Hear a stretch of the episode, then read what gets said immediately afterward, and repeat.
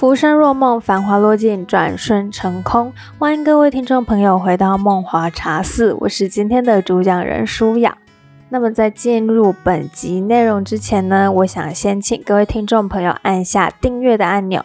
呃，这个订阅是不用付费的，你在任何平台都可以订阅它。然后呢，呃，在我上传新的单集的时候，它会予以通知，或者是出现在你的播放清单里面。那么我今天要讲的是这个中哲系列的唐代儒家哲学。那么关于唐代儒家哲学，我可能不会讲的像前面一样深入，就是帮大家浅浅的概括式的带过。那么有机会的话呢，我会帮大家再讲的更深入一点，因为我觉得相较于唐代的儒家哲学。宋明理学可能是我们更加需要去注意跟关切的。那么谈到唐代儒家哲学啊，我们就要先回归到一个问题，就是为什么唐代的经学会这么的兴盛？呃，它就等于说是全卷土重来这样子。在这边，我帮大家归纳出四个原因，第一个就是。南北朝的佛教非常的兴盛，那儒家在那个时候相对来说是视为的，就是比较不被那么多人所接受，而且大家通常都是呃以佛教为主这样子。第二点就是唐代是呃中央集权的国家，他们有大一统的观念。那么有这个大一统的观念啊，就会促使儒家又卷土重来，又浴火重生这样子。因为他们需要礼乐教化，嗯，需要定定一个标准啊。例如李世民就有这个五经正义，他请孔颖达为五经著述。那待会儿会讲到，所以我们先这样子带过。第三个就是。佛道啊，佛教跟道教，他们比较偏重个人境界跟修养的提升，呃，比较出世的观念，就是呃远离城市，然后自己到世外桃源过日子的感觉，是这个意思。出世跟入世，那个世是世界的世。第四点就是佛道的学说由出世转入世，他们逐渐动摇排挤儒学。那佛道他们就会为了要让更多人接受他们，他们就把自己出世的这个理念，就是有点融合入世的这个概念。所以说儒学就会每况愈下，他就会一直被排挤，一直被排挤。然后挤到后来，他就是在一个嗯比较不 OK 的地位，所以说因为他的地位比较低，然后儒学也视为，所以说在唐代的时候啊，很多人都想要复兴儒学。那我现在补充一下五经正义，在唐代的时候呢，有经学理性化的现象。好，什么叫经学理性化？就是它有一套系统了，它是有系统性的东西，它不再是零零散散、破碎的这样子的，呃，一个一个组织。好，那么因为唐朝的时候，李世民好经学，大家应该对李世民不陌生哈，他在很多戏曲啊、小说里面很常出现。李世民好经学。因为政治的需求啊，所以要求孔颖达为五经作述。西汉以后，散杂的经学归于一统，并成为官官方指定的阅读文献。儒学作为官方统治思想的地位再次被恢复与确认。李世民认为道是超越每个个人的，它体现一种正义性。他认为社会正义体现于儒家的名为邦本，因此他要。重振儒教，呃，这样讲好了啦。任何东西只要变成官方指定考试的教科书，那它一定会是一个畅销书、热销书，永远居于博客来榜首的那个意思。也就是说，因为李世民让孔颖达做这个五经正义，为五经作述，然后。这个经学被统一以后，变成大家考试以前要用的参考用书。所以说，大家要考试要拿高分，就一定要读这些书。所以说，很多人读了以后，他自然又复兴起来了，他不再是在很低下的地位了，对吧？各位高中生，你们会读考试不考的书吗？大家通常还是以考试会考的范围里面去读嘛。那如果有余力呢，我们才会去读。好，各位高中生，大家会读考试不考的书吗？你要考大学，然后你们会去读一些无关于考试的书吗？我想是呃有余力的同学才可以这样子做的哈，因为大家还是会以。考试要读的书为主，那既然是考试要读的书，很多人都会读它，它就会变成一种正确的意识形态。我点到这里就好。那大家也知道，这个五经正义其实影响后世还蛮深，它真的是一个很重要、很重要的一个东西。哈，好，那么讲完了前面啊，这算是前情提要。接下来我们就要进入到范缜的神灭论。好的，那范缜的神灭论有一个很重要的概念，这个只要大家掌握就懂了。范缜的神灭论其实就是强调物质是实在的，那精神只是附身，只是一种寄托。为什么他会这样讲呢？其实范缜他是一个无神论的人，他是一个唯物主义者。它分四个层次来论定人死而神灭，它就是说，只要人死了，灵魂也会灭掉。这样，那神既然在生的人的特殊形体中、特殊器官的特殊功能，它自然会随着人这种特殊形体以及它的特殊器官的消亡而消亡。因此啊，范缜他是非常坚持神灭论这个东西的。好的。那么有一个传说很有趣啦，也是关于范缜的。我想这边帮大家补充一下，让大家轻松一下，不要这么的累哈。虽然说范缜他是一个无神论者，但是他也遇到一些有趣的事情。那我我我现在这个补充的东西，我不确定他是是否真的遇到过，但是哈。呃，在某一些小说里面或是文章里面，其实是有提到的哈。那么，其实我们也可以知道啦，范缜的神灭论就是在 否定佛佛教。佛教说人死后会变成鬼，那鬼呃，人死后会进入轮回，会变成鬼，然后进入轮回这样子。他认为这是毫无根据的，他主要就是在驳斥。佛教啦，好，因为那时候佛教很兴盛嘛，跟大家提到很。接下来我们要讲范缜的四层，然后分别是神形神关系、人物关系、生死关系跟知律关系。那我们会一层一层的为大家解释。第一层论神形，重新好，第一层论形神关系。呃，范缜用力跟刃来比喻形跟神的相依存。形者神之职，神者形之用。神之于职，由力之于刃；形之于用，由刃之于力。未闻刃没而力存，岂容形亡而神在？这段引文啊，是事实上正是确认。呃，范缜认为形跟神是相依的。人死后啊，神就会灰飞烟灭。那我详细的跟大家讲一下，我怕刚刚念太快，大家没有办法理解，然后就过了哈。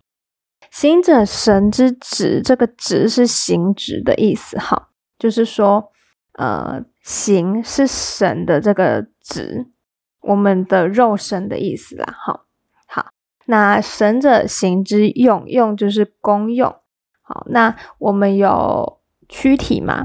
那么灵魂就是我们的功用，好，它是有作用的。神之于直，由利之于刃。什么是利呢？利就是刀口的锋利，好，那个利。那刃就是刀的本体。好，那在这边我们就可以很明确的知道，力跟刃的关系就是神跟直的关系。这是第一层论形神关系，第二层论人物关系。呃，范缜确认神跟人这种特殊形质的特殊功能。人之职，只有智也；木之职，职无智也。人之职，非木之职也；木之职，非人之职也。这是在确认人在实体世间是有感知的，但是木头是没有的。刚刚那一段引文非常像是在绕口令，哈。如果大家不清楚的话，麻烦再呃倒转回去听一次。啊，你就会懂了。他的意思就是说，人跟木头是不一样的，人会有知觉，但是木头是没有知觉的。哈，那木头啊，也可以延伸出呃世间的万事万物，因为人跟物品，人跟物是区隔开来，是不一样的。它把它分为两种层级来讨论。这个木头啊，其实可以借诶借贷啊，借贷很多东西，什么水杯啊、电脑啊。然后这个瓶子啊、充电线啊、墨水啊、笔呀，这些任何东西都可以跟人来做比较。接下来是第三层，泛整论生死关系。他确认神是再生的人的特殊性质的特殊功能。死者有如木之质而无异木之质，生者有异木之质而无如木之质。又又是绕口令，死者有如木之子的意思，就是说死掉的人呢，他的知觉就跟木头一样啊，就是没有感觉了，就跟木头一样。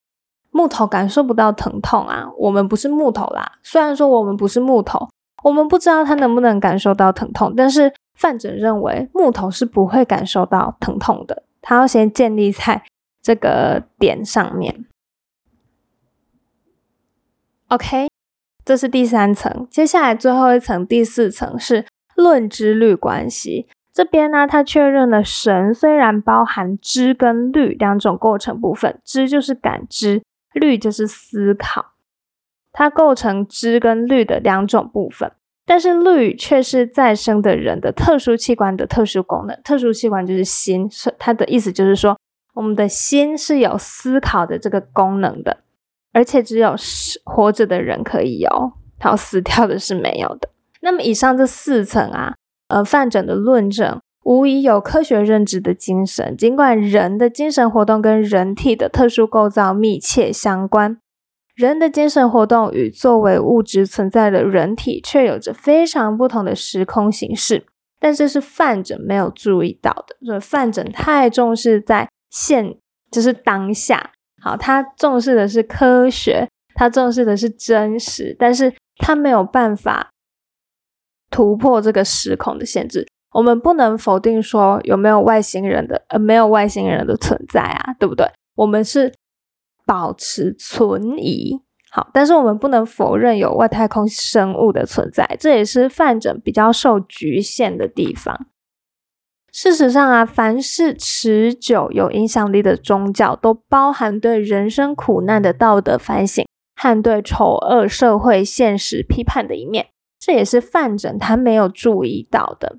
那么，范缜依照他的无神论的自然观，把人的生死问题归之于自然化生过程中的偶然禀赋。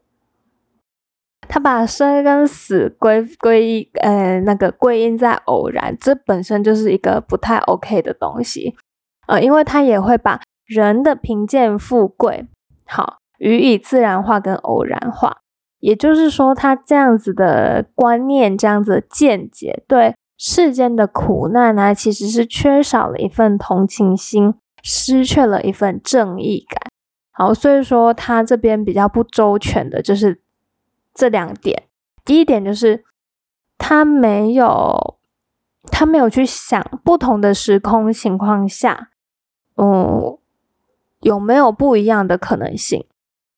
好，然后他也用这个无神论的自然观来否定、来描述、来定义人的贫富贵贱，把它自然化或偶然化。其实这都是一种不周全啊。他对于世上的苦难就是少了一点同情，这样子。好的，那我们休息十秒钟，接下来会讲韩愈的道统观。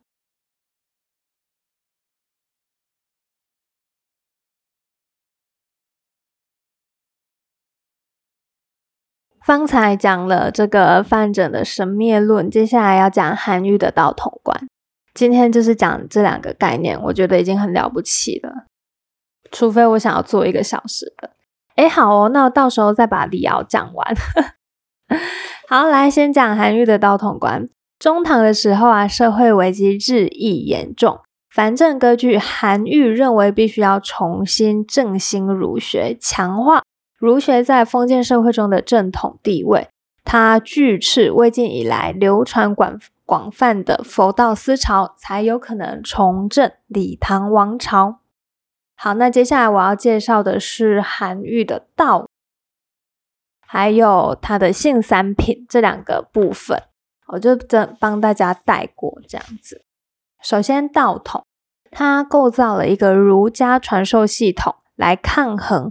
佛教的法统，他称道，尧以世传之舜，舜以世传之禹，禹以世传之汤，汤以世传之文武周公，文武周公传之孔子，孔子传之孟轲，轲之始，不得其传焉。这个说法就被称为道统。那他要复兴这个儒学，抗衡佛教的法统，有以下功能。那么韩愈他提出的这三点呢，其实都是在强调自己好棒棒，然后儒学好棒棒这样子。呃，那我们就听听看。好，第一点是他确认先王之道从尧开其端，时间上早于释迦牟尼创始佛教法统，比佛经更加渊源流长，更加具有正统性。呃，这边是在时间上面，他觉得他比佛教早，所以他比较厉害。好，那这一局他说他赢。好，第二点就是他强调儒家道统根植于自己的国土之中，比西夷传入的佛教更具正统性。好的，他现在 站在这个正统性来说，他觉得本土的咖后。然后外面传来的舶来品，唔汤唔汤这样子，他觉得自己的是最好的，自己的血统最纯正、最这个最优质这样子。那第三点，他宣示儒家的道统，经过历代圣贤相传，已经浸润到社会各个领域，比佛教更具有权威性。好的，在这边呢，他就说。哦，自己因为在这个地方根植很久了，那很多人都已经把那个佛教的思想埋在自己的心中，所以说自己赢佛教了。OK，他就是这个思想。好啦，这是韩愈个人的想法，但以我们来看，就会觉得他还蛮自大的。好，那他为什么会这么自大呢？当然是因为他有很崇高的地位，他有本钱这样子讲。其他人我就不知道有没有本钱了。这是韩愈的立场。好，那么韩愈他就是以儒家正统继承者自居，他超嚣张、超摇摆，无疑体现了他在儒家文化传承上的强烈担当精神。OK，他是一个任重而道远的人，他也是一个很儒家的人。那么韩愈心目中的道统具体内涵，就是孔孟所讲的仁义之道。博爱之谓仁，行而已者之谓义。博爱之谓仁的那个人，就是普遍的爱人。我们在讲孔子的时候呢，有跟大家讲仁的含义、仁的内涵。哈，如果大家忘记，麻烦回去收听。哈，那行而宜之谓义。形而宜之之谓义的那个形啊，就是呃要实践好的事情，对的事情要实践它，合宜的事情，处事合宜得当，就叫义。依照韩愈的看法，人就是普遍的爱人，义就是处事合适而得当，两者都具确定的伦理内容。在这边我补充一下，儒家它非常强调伦常分位，也就是伦理概念。但是佛道啊，就比较出世，他们比较重视个人的修为，这这是有两者之间的差距。好，回到韩愈，韩愈的道啊，是依着仁义的要求来实现。德就是指仁义本来就具足在人的本性之中，道德不离仁义，而仁义无非即日常的人伦关系与生活秩序，因此道德也不离于百姓日用。韩愈啊，他紧扣日常人事跟人伦来论道的取向，被宋明理学发展为体用关系，也就是体不离用，用于用中见体这样子的关系。接下来就是韩愈啊，也讲了，呃，哦，抱歉，我帮大家做结论一下哈，在这边呢，韩愈把道跟德啊都确立了一个伦理内容。那么仁义就被赋予了形上学的意义。先秦的仁义被视为本心跟本性哦，有讲过嘛？九流世家他们的仁义呀，大多还是本心本性这边比较基础的。那么两汉仁义的正当性就被诉诸宇宙论。好，前面也有讲，隋唐啊就从宇宙论转为本体论。OK，好的，那么接下来要讲韩愈的性三品。韩愈啊，其实是承接董仲舒的性三品说而构筑他的人性论。韩愈在《原性》一文里面呢，首先明确了性跟情的关系。他说：“性也者，与生俱来也；情也者，皆于物而生也。”这一段话就是说，性是本然先天的，而情是接触外物产生刺激来引起的反应。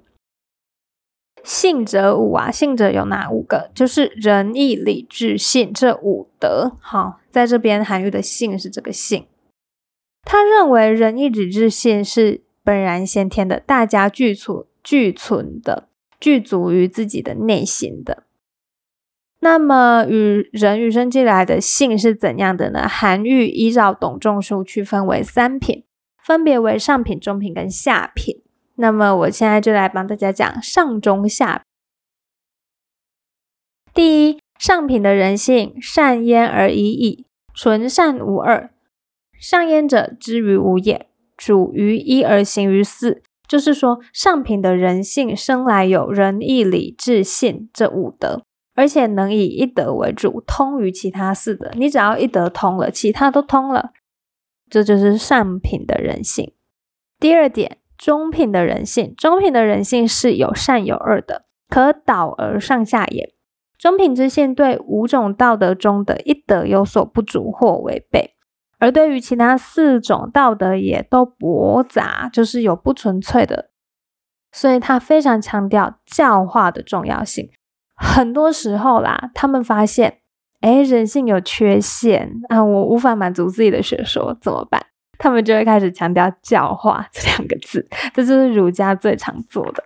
然后这边没有说儒家不好，我觉得也不错啦，因为本来中国的很多东西都是富含教化功能，如果没有教化功能，就会被他们批斗的体无完肤。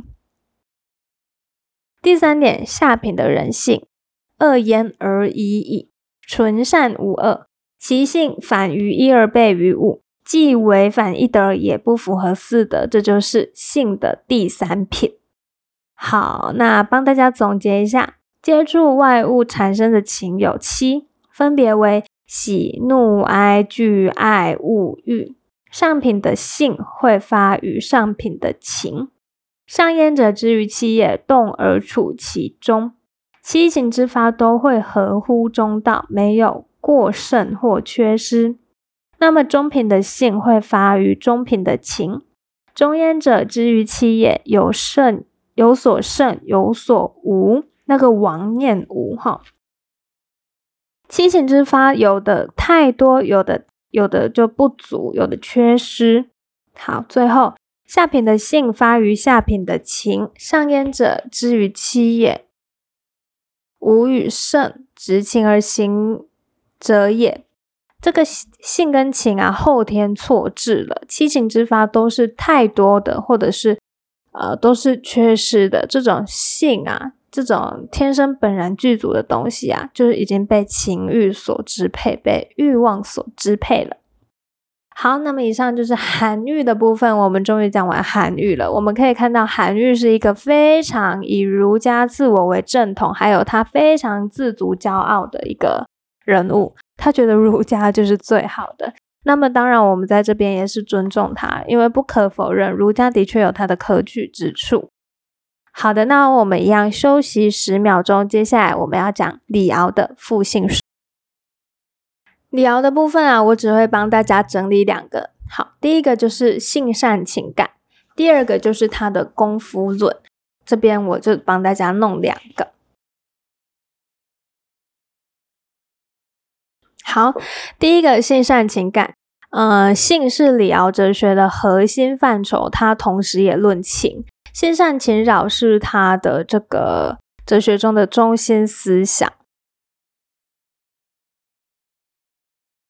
和谭玉的性三品不同，在李敖看来，性原本是善的，只是因为情的干扰，它才会变得不善。人性之不善，它的罪过并不在性它的本身，而是在情的干扰，就是我们被外物干扰，然后才会变得驳杂，才会变得不 OK，不然是很棒的。那李敖他也曾经提出，情有善有不善，情不自情，因性而情；性不自性，由情以明。说明情不全然是恶的，以及性跟情是一致的。那么在李敖的学说中啊，圣人跟凡人的区分是：故圣人者，人之先觉者也。觉则明，否则惑，惑则昏。即位圣人凡人的差异在觉，圣人凡人本性上是统一的，而且也都有情。那么圣人用情啊，但是他不会单逆于情。百姓用情就是普罗大众，非圣人的人啊。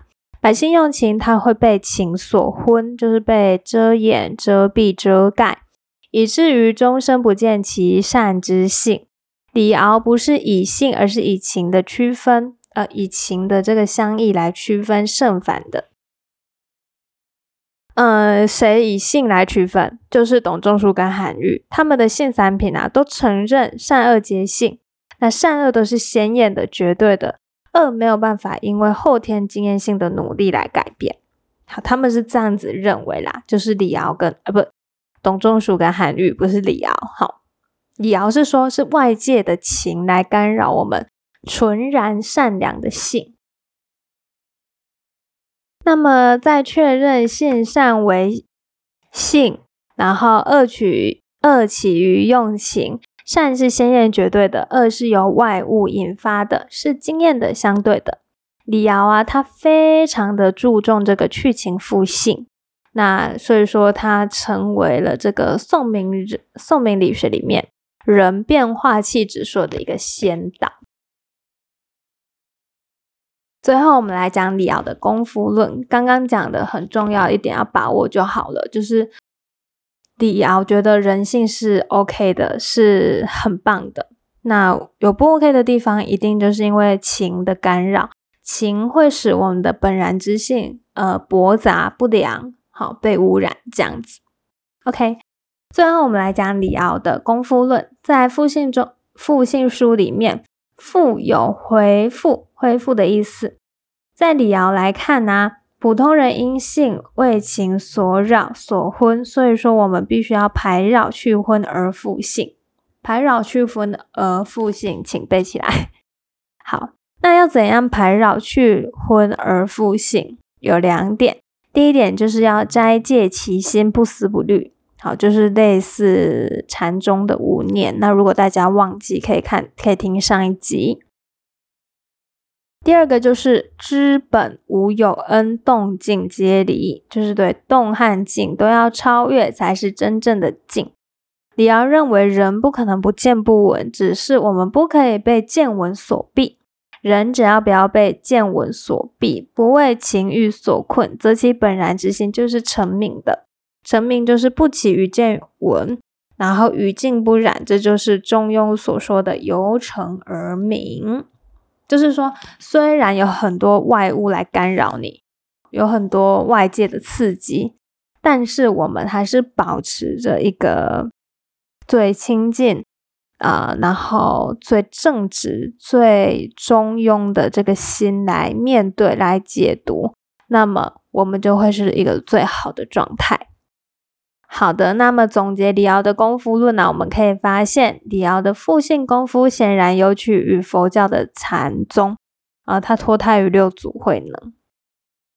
那么李敖原是入儒啊，不意味着他使儒学完全的佛学化、释迦化，嗯，就是释迦牟尼的那个释迦化哈，他依然是一个儒者，坚持儒家基本立场的做法，也就是修身齐家治国平天下。他原是入儒，又坚持儒家基本立场，呃，也被这个宋明理学来继承。那他的性善情弊论啊，也对理学的心性论产生直接的影响。不好意思啦，我刚刚呃有念错，不是性善情感，是性善情弊。这边帮大家更正一下哈，字打错了。那今天就是帮大家很简单的介绍唐代的儒学，接下来我们要进入宋明理学的部分。大家真的可以很抱以这个极高的期待感，因为我自己觉得宋明理学要讲的话，要讲细，真的是呃可以讲很细。那它也有很多东西可以讨论，呃，不过到时候我一样就是用自己的步调，然后来帮大家进入宋明理学。那么以上就是今天录制的内容，非常感谢收听到最后的每一位听众，我们下集再见。